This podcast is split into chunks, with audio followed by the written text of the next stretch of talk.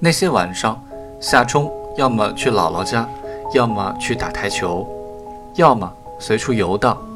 回家时多是深夜了，蹑手蹑脚地溜回自己的房间，以免父母盘问。父亲工作上的变故，他知道，并非漠不关心，只是不懂得如何逾越心中的冰河，开口说点什么，因而做出漠然的样子。他不知道。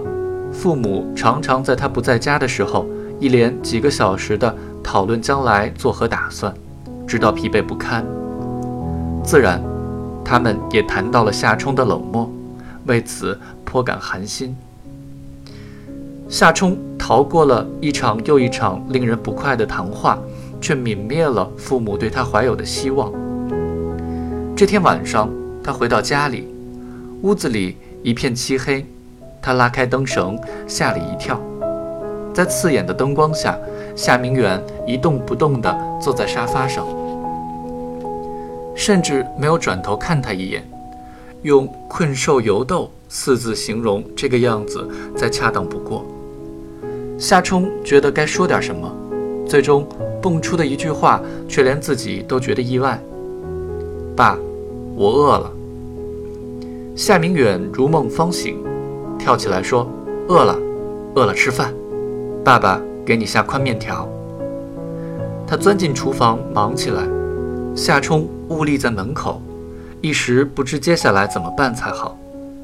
夏明远端了一碗热气腾腾的汤面出来，说：“吃吧，快吃。”他讨好的看着夏冲，为自己终于能为儿子做点什么而满心欣慰。夏冲伏在面条上，被热气熏出了泪水。夏明远问：“辣了？”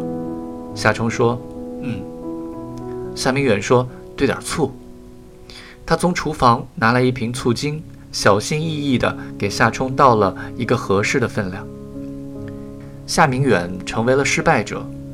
从这时起，他与其说奋斗，毋宁说挣扎了十一年，才最终接受了命运。天光一亮，宽面条之夜短暂迸发出的父子温情便疏忽消散了。夏冲与父母的关系很快重回冷战轨道。他们是否把生活的挫败感转嫁到了他的身上？夏冲觉得是，因此对他们的每一句话都非常抵触。在分到文科班后的第一次摸底测验中，他的成绩排在了全班倒数十名之内。终于让父母下定决心重新安排他的人生。乔雅问他：“你还有没有信心提高成绩？”他生硬地回答说：“没有。”小心翼翼的乔雅建议：“要不然你转学吧，也好有个新的开始。”这是旧事重提了。果然，夏明远又开始说：“他在酒泉时的一个同事，如今在地县颇有势力。”可以帮助夏冲转学到那里的高中，虽是县城里的学校，升学率却颇为可观。夏冲拒绝了，他看不出有什么理由要到一个听都没听说过的县城去。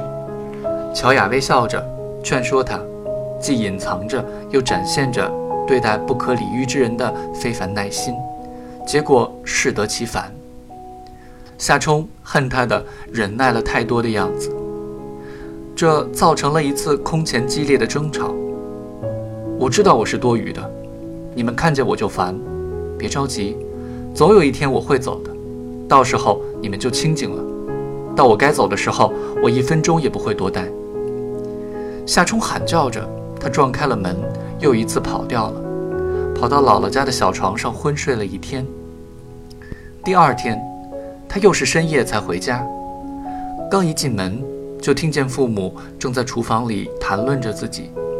出于厌烦，他摔上了自己房间的门。他猜想，也许他们会对他发火，但是他们没有。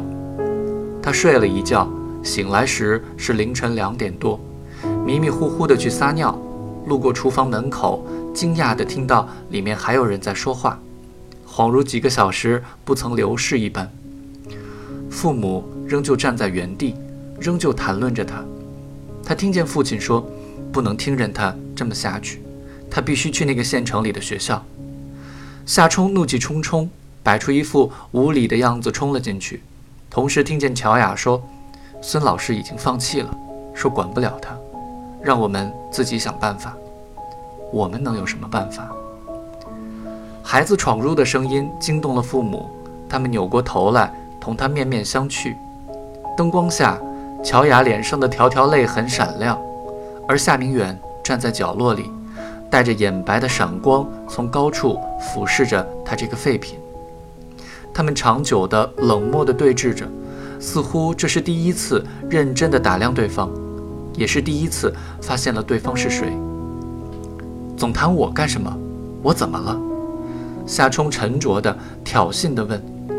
夏明远长久地盯着儿子，寻找着能证明他一无是处的证据。他的迅速下滑的成绩，他的逃课，他的晚归，他的懒惰，他的只敢跟比他差的孩子来往，他的一个坏朋友被关进了少管所，而一个新朋友是个奇怪的结巴的小伙子，他的顶撞母亲，他的杂乱无章的磁带，他的阴郁，他的不合群，他的偷偷溜出去打台球，他的藏在抽屉深处的祛痘霜，他的可笑的。撩动过长的头发以吸引女孩的做法，他莫名其妙地坐在楼上天台上，他的在深夜里偷偷地洗衣服、熨衣服的怪习惯，他的对父母的不知体恤，等等，在普遍联系中发现本质，表象背后必定包含着一个共同的核心。夏明远不断逼近这个黑暗的核心，找到了它，并以。同儿子完全一致的沉着回答了出来：“你没志气。”他说。这个回答出乎男孩的意料，他怔住了。朦胧春夜中，父亲那高大的身影在巍峨而价值不菲的日本产电冰箱的衬托下，变成了一个残酷的真理。